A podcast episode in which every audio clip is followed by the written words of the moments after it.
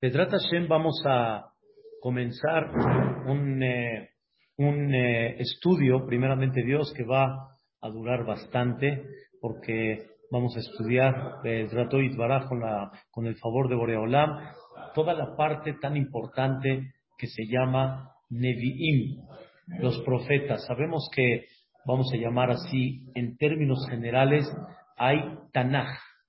¿Qué se le llama Tanaj? Torah, que son los cinco libros de la Torah, Bereshit, Shemot, Vaikra, Bamidbar y Devarim, y hay Nevi'im, que son todos los profetas que comienza terminando la época de Moshe Rabbenu, cuando se, se sella la Torah, empieza la época de los Nevi'im, que comienza desde Yehoshua, aunque todavía en Yehoshua todavía no habían profetas tal cual como se pronuncia, porque el primer profeta oficial fue Shemuel Anabí, entonces vino todavía mucho después, realmente vino Yehoshua, Shofetim, una época que se le llamó jueces. Jueces significa los que lideraban al Am Israel, los juzgaban, los dirigían, los, los, los conducían en el camino de la Torah, etcétera. Ese es el libro de Shofetim. Y después viene Shemuel, que ya es el primer Naví, realmente. Naví es aquel que tiene la palabra de Dios directamente hacia él para transmitirla al Am Israel. Y así después de eso continúa Melahim, Melahim que son todos los reyes que hubo en Am Israel, comenzando desde Shaul, que fue el primer rey, pero ya posteriormente más eh, oficial David Amelech, etcétera, y de ahí varios libros muy importantes de los profetas. Y al final viene el grupo que se llama Ketubim, Ketubim, los escritos, que no es historia, vamos a decirlo así en primera instancia, no es historia, son Ketubim como Tehilim.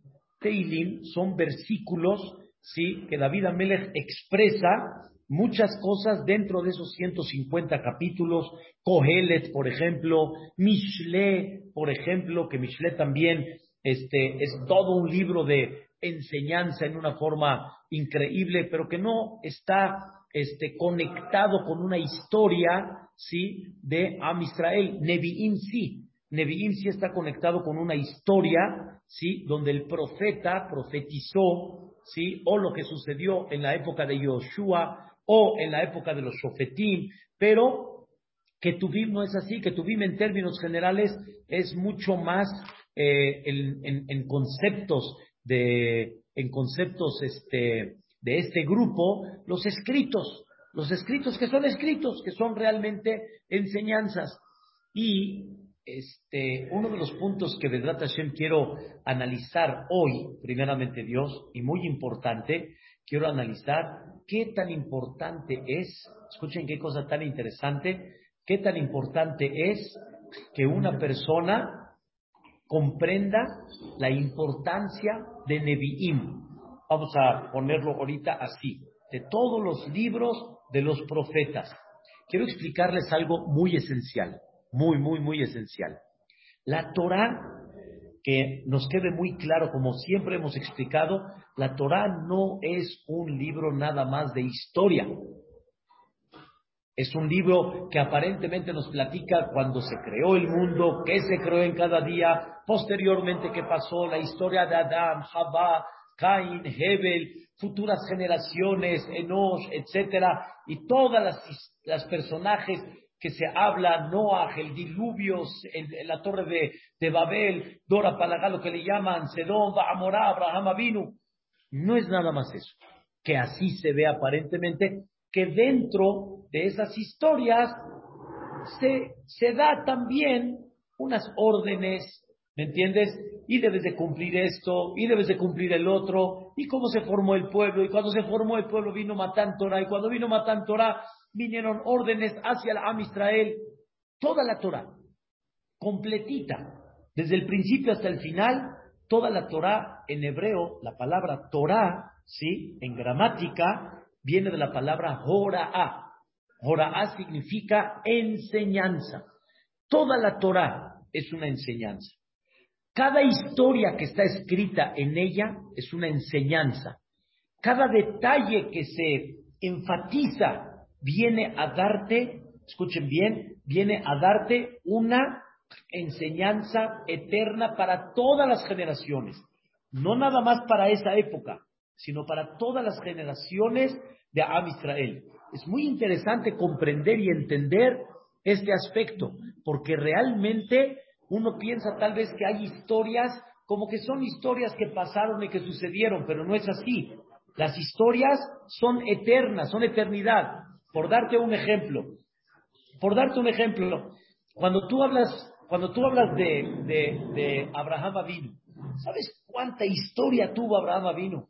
Como historia, cuánta historia real de Abraham Avinu impactante de su jefe, de su generosidad, de sus clases, de su forma como transmitió la presencia de Dios. ¿Sabes cuánto hay de Abraham Avinu? Y la Torah me cuenta relativamente a toda una historia de Abraham Avinu. Si sacaríamos un libro de bibliografía de Abraham Avinu, hubiéramos sacado un libro así. Pero no, de Abraham Avinu hay muy poco relativamente. Muy poco. ¿Cómo? Terminas Noah, empiezas Lech Vayera, Hayezara, terminó Abraham Avinu. Empieza Isaac. De Isaac, ¿qué hay? Una perashá, Toledo. Vayera, quedat Isaac, Hayezara, que él no fue el protagonista, sino fue Eliezer para buscar una mujer. Toledo un poquito, ah, salame. ¿Con quién empiezas? Jacob Avinu, ¿qué sigue? Como si fuera. La respuesta es, la Torah no viene a darte nada más historia. Principalmente la Torah te viene a dar una enseñanza para toda la vida y para todas las generaciones, una enseñanza que la vas a poder aplicar en cada detalle, en cada detalle que hay. Y ahí adentro, en esas palabras, hay todo. Eso es la Torah. Entonces, no hay nada así, Mitzrayim, nada más para una historia que fuimos. No, todo viene con una enseñanza. Y es muy interesante analizar las enseñanzas de la Torah. Pero ¿qué creen? Si fuera así, tendría que ser, escuchen bien el fondo lo que voy a explicar ahorita, tendría que ser que todo esté en la Torah. Todo lo que quieras aprender, todo tiene que estar en la Torah. Y realmente está escrito en Pirkei Avot, Afojba, Afojba de Kolaba. Es, es, es, como decir, este, voltea la Torah, voltea, revuélvela, o sea, no tanto revuélvela, sino volteala, búscale, búscale de Cólaba. Todo hay en ella. Todo lo que tú quieras hay en la Torah. Todo. No hay nada que no esté en esos cinco libros que Boreolam le entregó a Moshe Rabbeinu.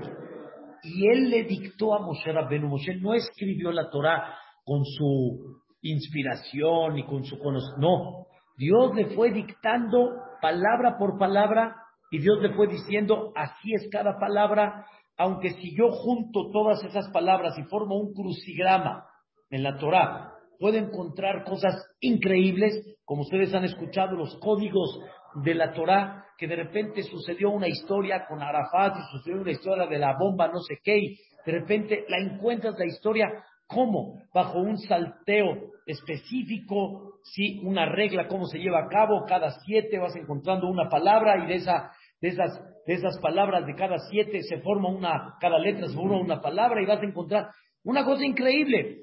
Y tú lo ves como un crucigrama y empiezas a poner así como el crucigrama, un círculo así, un círculo así, porque es la Torah divina. Y la Torah es la maqueta del mundo, del mundo. Díselo, dice el Zohar Kadosh, Istakel be oraita ubara alma. Dios observó la Torah, escuchen bien, ubara alma. ¿Saben qué es bara alma? Bara alma quiere decir y creó el mundo. No porque hay carne y leche, por eso hay una Torah que te dice que hay que hacer. Como la Torah habla de la carne y de la leche, por eso hay carne y leche. O sea, todo lo que hay en el mundo es porque la Torah habla de ella. Por eso no hay nada en la vida que esté de más. Nada. No hay, ¿qué te, qué te puedo decir? Ni un mosquito, ni una hormiga, ni una, ni una criatura que menos te puedas imaginar que existe que, que esté de más. Ayer expliqué, pero no expliqué, o sea, nada más expliqué la idea, eh, hay trillones de estrellas. Muchísimas estrellas hay. Millones y millones de estrellas. Y una persona dice, bueno, hay millones de estrellas. ni como un montón. ¿Cómo, dices todos los días en el segundo aleluya? Moné mispar la cojadim. Dios contó a las estrellas. Contar significa darle valor. Si tú me vendes ¿sí? un kilo de limón, no le das valor a cada limón. Le das valor al kilo de limón. Pero si tú me vendes por unidades, le das valor a cada unidad. Cuando tú haces un conteo, quiere decir que cada uno tiene una misión. Y por eso dice, Lehulam Shemot y Kra. A todas les puso un nombre. ¿Está escuchando? Cada una tiene un nombre. ¡Wow! Entonces, cada una tiene una misión, cada una tiene un porqué. Sí, que el hombre no ha descubierto el motivo, que el hombre no ha descubierto el punto de cada una, que es muy difícil, pero cada una tiene un porqué. No es nada más una lucecita por ahí. Tiene un porqué y influye en el universo y en el mundo. Una cosa maravillosa. Y así como hay cientos de animales que todavía no comprenden su existencia para, hay, para, nada más por haber, puede ser, te, te impactas de la grandeza de Dios, el hipopótamo, pero tiene un porqué, todo tiene un motivo. No hay algo que no fue creado con una misión. Y todo está en donde? En la Torah. Entonces, ¿para qué Dios puso dentro de esa Torah, puso la segunda y la tercera parte que se llaman Nevi'im y Ketuvim? Toda la historia de Yoshua la puso como parte eh, de los 24 libros que se llaman, en breve, Tanaj, Torah, Nevi'im y Ketuvim. ¿Para qué Dios puso Yoshua, Shofetim, este, Shemuel, Melahim, este, Ishaya, Irmiyah, Yahezkel? ¿Para qué puso todo esto? No es historia. Si me los puso dentro del concepto Torah, ¿ok? Quiere decir que viene con el mismo concepto de la Torah, que es un escrito con una enseñanza pero una enseñanza que se quedó ¿qué? Para toda la vida. Entonces, quiero presentarles una Gemara. Una Gemara en Masejet Nedarim, Kafpet Amutpet, al página 22, lado B. Dice la Gemara así: Ama Rabada Barhanina. Dijo Rabada, el hijo de Rabbi Hanina: Ilmalejat u Israel. Si no hubiera sido porque el Am Israel pecó, no, o sea, si no hubieran pecado, no se les hubiera dado más que nada más los cinco libros de la Torah y el libro de Yoshua Binu. Que el libro de Yoshua es tan importante porque habla de la importancia de Eretz Israel, que fue conquistada y fue repartida a quién? Al Am Israel. Y dice la Gemara, Maitama, ¿cuál es el motivo? Kiberov Jochma Rob ¿Qué quiere decir? La mayoría de la sabiduría que está en los Nevi'im es Rob por, por mucho que hicieron enojar el pueblo de Israel a Boreola. Entonces, vuelvo otra vez a repetir, si no es porque el pueblo de Israel pecó, no hubiéramos tenido como libros principales los cinco libros de la Torah y el libro de Yoshua. Todos los libros de los Nevi'im, ¿sí? Principalmente en ellos está mucho reproche a la conducta de Am Israel. Entonces, si no hubieran pecado, no hubiera habido aparentemente la necesidad de tener esos Nevi'im, sino hubiera sido suficiente los cinco libros de la Torah. Hubiera sido suficiente. De los cinco libros de la Torah hubieras entendido todo. Pero como te alejaste, como pecaste, en aquella época uno de los pecados principales vamos a decirlo así, fue idolatría y otro tipo de pecados como este Dios no lo quiere adulterio en su época del Betamigdash, asesinato Barminán, así como lo oyen, a tal grado, pues se tuvieron que escribir los Nevi'im para reprochar a la Israel a lo que no hicieron caso con los cinco libros de la Torah.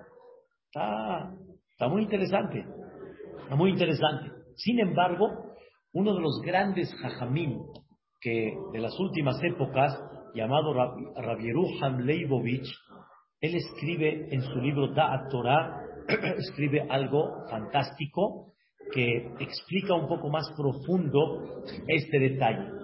No que ya que pecó el pueblo de Israel, nos dieron nada más las profecías que fueron reproche al Am Israel, de lo que no aprendieron de los cinco libros de la Torá, tuvieron que venir los profetas o los profetim antes de los profetas para venir a enseñarle al pueblo de Israel, venir a enseñarle el camino. si no hay algo más profundo. Escuchen qué cosa tan interesante. Él dice que principalmente nuestros antepasados, hablando de Abotenu Agdoshim, ellos se sentían, como dijo David Amelech, de Hatzrot Elokenu Yafrihu. En Mismor Yom Shabbat, ¿qué decimos? Sadika Tamarifrah, que él es Balebanu Izge, de Hatzrot Elokenu Yafrihu. Estos tzadikim, estos grandes personajes, ellos crecieron en el palacio. Como dice el Maimónides, dice, hay gente que está fuera de la ciudad. hay gente que está dentro de la ciudad, pero le dan espalda al palacio. Hay gente que están dentro de la ciudad, pero están buscando el palacio. Hay gente que están al portón del palacio, pero hay gente que está viviendo dentro del palacio. Y hay gente que, desgraciadamente, como decimos, no les interesa ni la ciudad, ni el palacio, no les importa nada. Ellos les importa, como dicen en Eretz Israel, Mayesh. ¿Conocen eso? Yani, ¿Qué hay en el plato? ¿Qué hay? ¿Qué bif? ¿Qué carne? ¿Qué pollo? Es lo que les interesa. Es lo que ¿qué hay. Yani, ahorita, ¿Qué, ¿Qué disfrutamos? ¿Qué hacemos? Hay gente que de alguna forma van en contra, le dan espalda al palacio. O sea, van en contra del palacio. Los primeros no les interesa. Los segundos les dan espalda. Hay unos que están buscando el palacio, no lo encuentran. Hay otros que ya llegaron de alguna forma a la puerta del palacio, pero no entran. Ahí se quedaron, con eso es suficiente. Yo vivo al lado de los, del, del Palacio Nacional hoy en día, no de los pinos. Yo vivo al lado, cerca de la Casa Blanca. Pero no hay una cosa tan increíble cuando hay oportunidad, me refiero, de estar donde? En el palacio, dentro de nuestros patriarcas. Lo, lo, lo que realmente vivieron era, ellos estaban en el palacio. Por eso tanto se destaca el Oje Abraham, Elohe Yitzhak, Elohe Jacob, se veía en ellos, en su conducta, en su ser, se veía la presencia de Dios en una forma muy clara, muy clara. O sea, tú veías en ellos que ellos estaban viviendo ¿dónde? En el palacio de Dios, estaban dentro de los jardines de Dios, como decimos, la Hatzrot, Elohenu y Afriah. Pero sin embargo, hay gente que no está ahí. Y hay gente que de alguna forma se aleja. Y hay gente que se pierde. Hay gente que no sabe cómo llegar al palacio. Entonces, dice Rabbi Ruham, Am Israel, en la época de Yetziat Mitzrayim, estaban en el palacio. ¿Cómo? ¿Vieron la mano de Dios tan abierta, tan clara? En el desierto, ¿hay forma cómo mantenerse en el desierto? No hay manera. No hay forma. ¿Cómo vivían ellos? El man, el man, el agua, los milagros, la ropa no se echó a perder, los zapatos estaban intactos, los, los Ananea acabó las siete nubes celestiales. Increíble, increíble. Cuando entraron a Eretz Israel, siguieron viendo la mano de Dios. no tenían, escuchen bien, ¿eh? estrategias, no es de que tenían armamento, no es de que tenían un ejército, el, máximo poder que hay, no, sino era la conquista de Dios por medio de Am Israel. Pero fue la conquista de Boreolam. Yoshua es el libro que te enseña que todavía estaban ellos estaban dentro del jardín. Y la, la, forma tan milagrosa como conquistaron uno tras otro. Por ejemplo, vamos a estudiar la famosa historia de Yeriahó, que vamos a tratar de presentar un poco geográficamente dónde estaba. Yeriahó era de las ciudades más complicadas ¿sí? de conquistar. En aquella época estaba amurallada con una muralla muy especial y era como que imposible. Ah, Israel no necesitó catapultas y no necesitó nada, nada, Dios les dijo, un día den un sibú, rodeen toda la ciudad y tú. Segundo día, igual.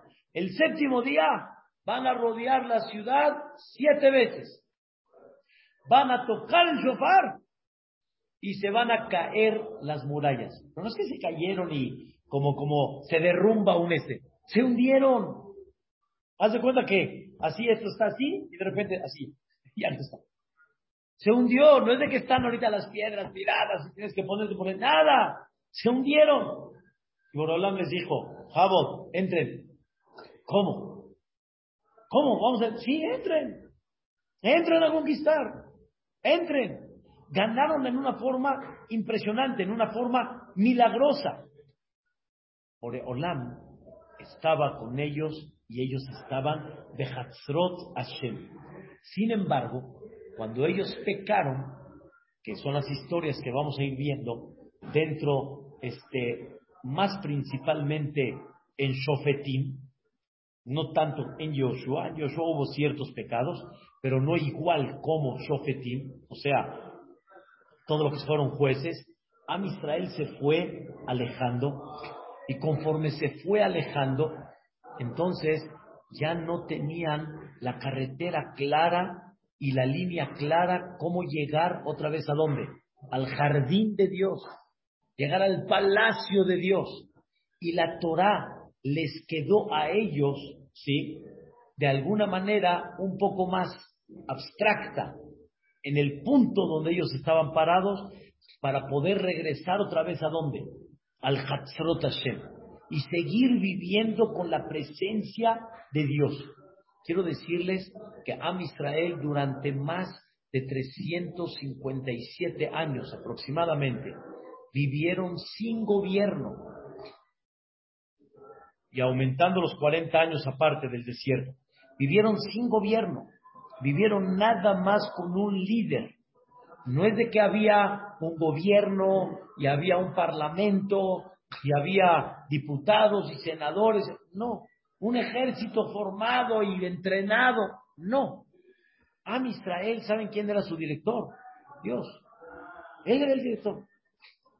Y, mandaba un representante como tipo Moshe Rabbenu, Yoshua, y posteriormente los profetín y posteriormente los Nevi'im, como se mueve la Naví, hasta que llegaron a un punto en la cual dijeron, queremos un rey como todos los países. ¿Están escuchando? Queremos un rey como todos los países. Queremos un gobierno como todos los países. Queremos uno que vea por nosotros y que esté preparado con un ejército. Naví y dijeron, espérame, Ubícate. ¿Qué te falta? Estás con el mero mero. ¿Qué te falta? Llega Dios y le dice a Shemuel, no te despreciaron a ti como dirigente, como Naví. Me despreciaron a mí, no me quieren a mí. Quieren a uno más, más palpable, más tangible. Y Dios, conforme el Am Israel fue bajando en nivel espiritual, entonces Boreolam fue poniendo ¿sí? los Nevi'im que dentro de ellos vas a ir aprendiendo en el punto que bajaste a donde estás, cuál es el camino para que no te pierdas. Si ellos con los cinco libros de Torah no lograron eh, mantenerse en, en el jardín, o sea, bajaron. Entonces, si bajaron, esto, esto me dice de que no van a poder aprender todo la Torah, van a necesitar el Naví para encontrar el camino en una forma más clara en la que se te dificultó encontrarlo dentro de la Torah. El Naví va a estar basado en la Torah. Claro que los grandes líderes estaban basados en la Torah. Pero hagan de cuenta que el Naví simplemente fue el que te presentó caminos de una manera más clara que en la Torah se quedó más como tipo órdenes, como prohibiciones, obligaciones que hay. Y esto que enseña a Kadosh Baruj entendió la problemática de su hijo, de Am Israel, y al entender esa problemática, a Kadosh Baruj le empezó a abrir a los, a los de Am Israel, les empezó a abrir el camino. ¿Qué camino les empezó a abrir? Les empezó a abrir el camino de los profetas, el camino de todos esos puntos donde Am Israel cada vez pecó. Y te mandé un líder para que te diga a dónde está tu problema, a dónde está tu falla, cómo lo puedes llegar a corregir. Me doy cuenta que de la misma Torah no lo puedes llevar a cabo. Y así Boreolán, en cada generación nos va poniendo los nuevos caminos. Os va a dar un ejemplo. Os va a dar un ejemplo. Un ejemplo a, que me refiero que cada vez vamos en nuevos caminos. Cuando se entrega la Torah hasta la época del primer Betamigdash, o sea, incluyendo el primer Betamigdash, se destruye el primer Betamigdash. No sé si saben, pero no había un Sidur establecido. No había. ¿Sabías que no había? No había un Sidur. No había Isaac, no había un Sidur. Entonces, ¿qué sí había? ¿Qué sí había? Cada uno de Am Israel sabía muy bien qué tenía que rezar. Y sabía muy bien a quién dirigirse. Y sabía perfectamente bien que cuando algo necesita, está dependiendo de Boreolam. Y perfecto ubicaban qué es rezo alabanza, petición y agradecimiento. Lo tenían muy claro. Pero cuando se destruye el Betamigdash, aún cuando... Exactamente lo mismo que nosotros, ¿sí? Solo que no necesitaban ellos un contexto fijo para no perderse. Estaban claritos como el agua. Pesach, por ejemplo. No había lo que tú conoces hoy en día, Kadesh, Urhatz, no ellos estaban bien ubicados qué se tiene que hacer en Pesa. Pero imagínense hoy en día si no tuviéramos una agada de Pesa. imagínate si hoy en día no tuviéramos un situr. ¿Qué hubiera pasado? Te pierdes. Me da pena decirlo, hasta tal vez yo me, hubiera perdido, de alguna manera. Si yo tengo un mazor de Rosa una vez al año, y más o menos nos acordamos, hay veces te puedes llegar a perder, pero no cualquiera. Una gada de pesa una vez al año, si no te la aprendes, te pierdes. ¿Me entiendes? Aún el que conoce de alguna forma se puede llegar a perder. Entonces, los jajamín vieron la caída espiritual de Am Israel que tuvieron que establecer caminos nuevos para que no te pierdas y para que trates de continuar de Hatzrot Hashem lo que frigo. Y ese es el Sidur. Y esa es la Agadá de Pesa. Igualmente las Verajot. Las Verajot, la Torah nunca te obligó, ¿sí? Fuera de Birkat Amazon, y hay muchas opiniones también, Birkat Torah. La Torah nunca te obligó a que digas una brajá para comer una fruta, para comer un, tomar un agua, comer una carne, un pollo. No, la Torah te dijo, di una brajá. Era obvio que cuando veo un pollo, hay que agradecer y sentía uno, se me hizo, es de él, es de él. No necesitaba manifestarlo para acordarme. es de él, él la hizo. Él hizo la fruta, no había necesidad de eso. Pero conforme a Israel fueron perdiendo esa sensibilidad, los hajamim tuvieron que poner el concepto y el texto de Berajá para que recapacites, para que te conectes. Eso es lo que los grandes hajamim fueron haciendo cada vez conforme fueron pasando las épocas. Entonces, todo tendría que ser de quién? De la Torah. Pero conforme te fuiste alejando, los profetas nos fueron abriendo caminos nuevos que no los hubieras captado en forma tan sencilla de la Torah y que realmente no los captaron de la Torah. Entonces les tuvieron que poner otros caminos, todo bajo la Torah. Y es lo que hay que aprender de los Nevi'im. No es estudiar historia nada más, es que aprendes de cada versículo que está escrito en el Naví. Por eso los Jajamim dicen que no hay un libro del Tanaj, aparte de la Torah. La Torah no hay duda que fue dictada directa de Dios a Moshe. Y los demás libros, todos fueron Berrua Hakodesh. ¿Saben qué es Berrua Hakodesh? Con inspiración divina. Todos fueron Berrua Hakodesh, como Estela Malcá, por ejemplo, Megilat Esther.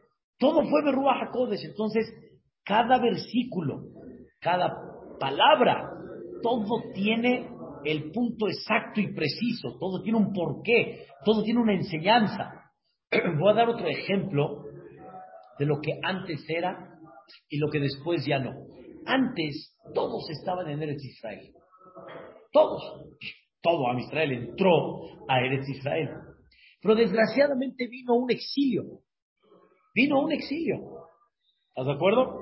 En ese exilio ahora estamos entre los Goim.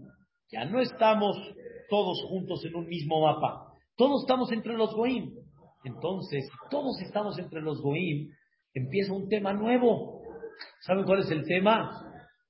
Aparte del peligro de la asimilación, etcétera, ¿sí? Hay otras cosas que ellos te pueden provocar que tú olvides. Por ejemplo, Shabbat. Cuando estaba yo solo, no hay quien me haga. No hay quien me haga en Shabbat. Si no preparo Shabbat, no comes. Un decir, no hay luz, no hay este, se, tira todo. Pero cuando estás entre los goim, qué fácil, Isaac. Oye, este, me prendes la luz. Oye, puedes poner eso al fuego. Oye, me puedes, cualquier cosa lo puedes hacer por medio de quién? Del goy. Y entonces, poco a poco el Am Israel va a empezar a olvidar, va a empezar a abandonar el Shabbat. ¿Qué hicieron los Hajamim? ¿Qué hicieron los grandes de aquella época? Una tacaná. Otra vez, un camino nuevo. ¿Cuál es el camino nuevo? Se llama en hebreo Amirá Leakum.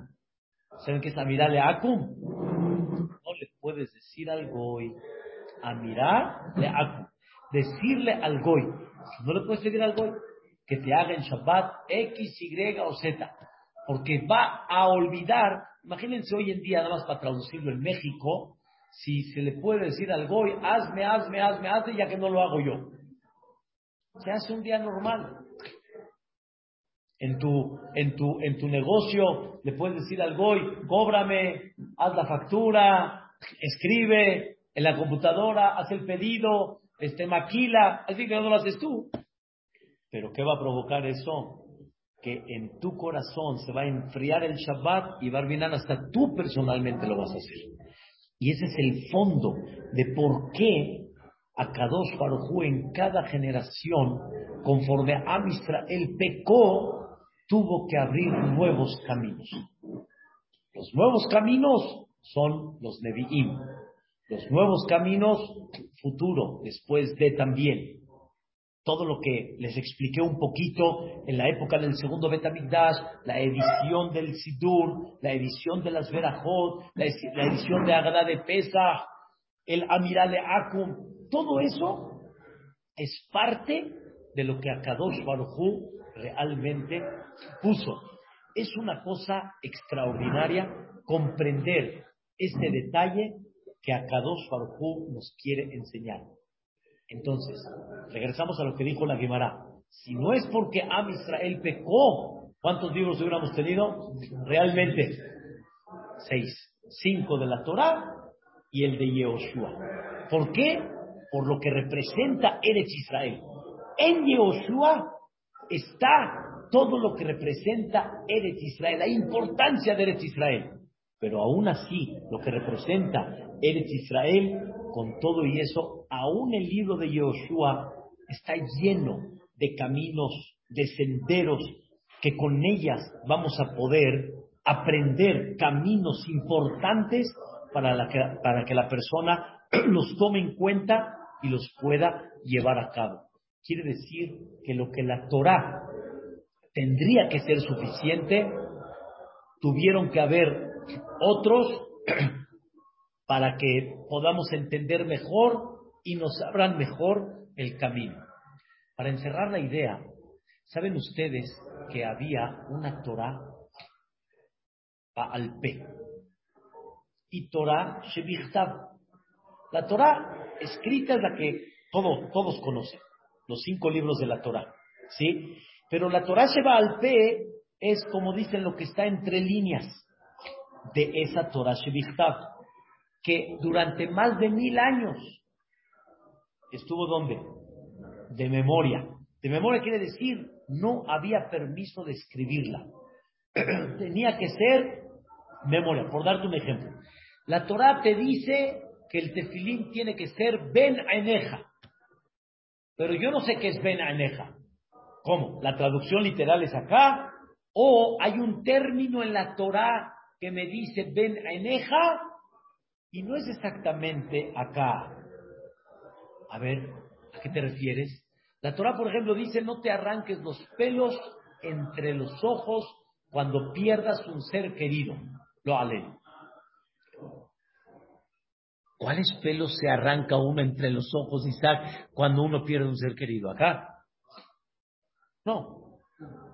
Sino por la desesperación. Bueno, yo, no tengo tampoco, pero por la desesperación, la persona que hace, de aquí se agarra. Eso es lo natural.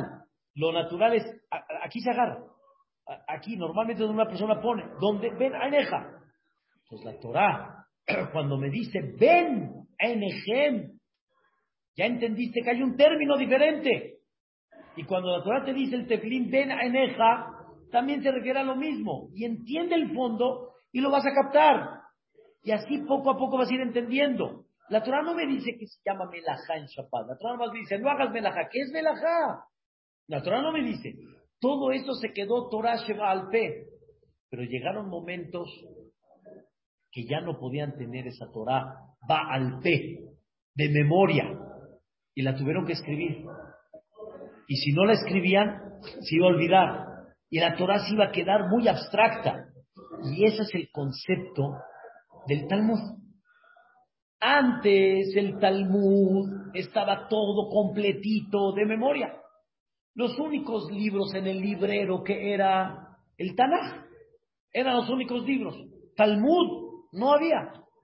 Todos los libros que ustedes ven ahorita en los libreros es cada vez, conforme vamos perdiendo, ¿sí? Comprensión en esa Torah, capacidad de retener en esa Torah, cada vez tenemos que escribir más, porque si no, se nos va.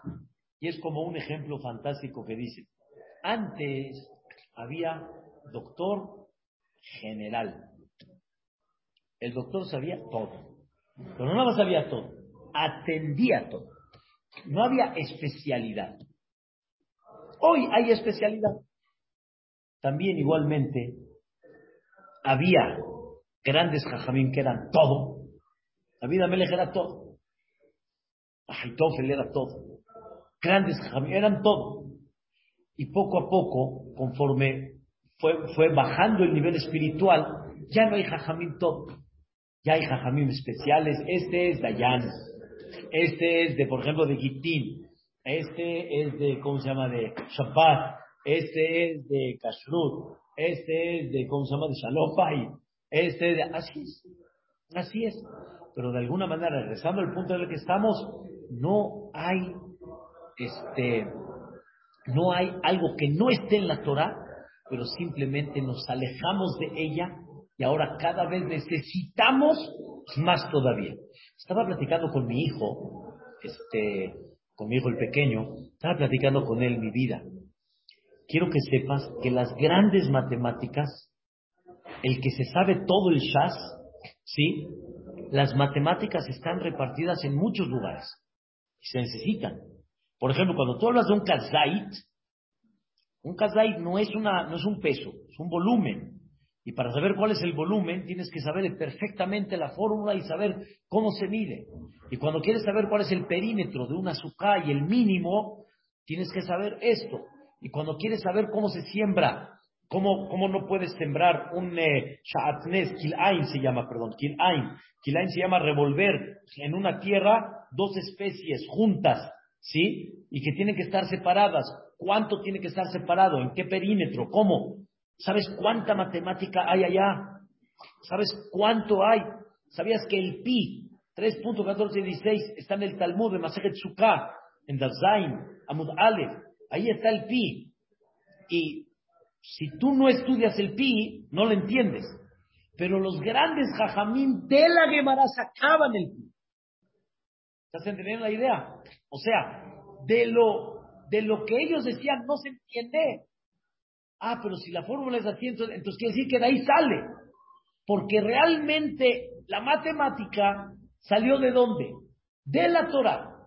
Pero simplemente ya no tenemos esa capacidad sacar de la Torah, sacar eso. Entonces por eso necesitamos de libros eh, externos que nos ayudan, que cuando comprendemos todas las fórmulas y toda la matemática, entonces podemos captar eso. Tú sabes de que hoy en día se usan mucho las décimas, pero en el Talmud no habían décimas. ¿Qué se usa en el Talmud? Quebrados. Es puro quebrado. Mi hijo me dice, ya papá, quebrados hoy en día, ¿quién quiere? Le dije, no existe en todo el Talmud décimas. Existe quebrados. Un quinto, tres cuartos, cuatro tercios, ¿cómo se llama? Tres tercios. hay, hay quebrados. No hay décimas. No hay punto. Es puro quebrado. Si no lo tienes claro, no lo vas a captar. La próxima generación, si no les enseñan quebrados, se van a romper la cabeza para entender el Talmud. No lo van a captar. Pero desgraciadamente, pues, como nos alejamos, no cada vez lo captamos menos.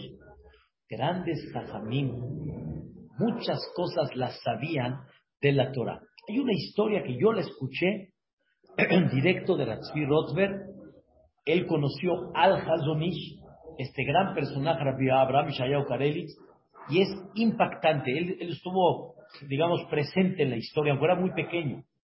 Un doctor eh, eh, llegó con un paciente en aquella época que no había tanta tecnología, llegó un, paciente que no sabía cómo operarlo. Tenía un problema en la cabeza, no sabía cómo operarlo. Llegó esta persona con el Hazonish llorando y dice, dice, llorando, dice, Jajam, deme una verajá. Hazonish le dio, le pidió un papel, hizo un, este, un croquis y se lo mandó al doctor. El doctor lo vio y dice, ¿qué profesor hizo esto? ¿Qué profesor hizo esto? Le dijo, no, no, es, es Hazonish. ¿Dónde estudió? ¿En qué universidad estudió? El Hazonish muy humildemente dijo, no es que esta anatomía está en la Gemara Masejet Jolim. Cuando habla de toda la anatomía del animal y de la shita, etc. Lo que pasa es que la Masejet Jolim habla de todo lo que son terefot. Terefot significa todos los órganos de un animal que ya están dañados y que provocan que el animal se le llame taref y ya no te lo puedas comer. Entonces, ahí salen cosas muy interesantes. ¿Cómo lo sacó de allá? ¿De qué forma lo sacó? Desgraciadamente, esa es la lejanía que tenemos.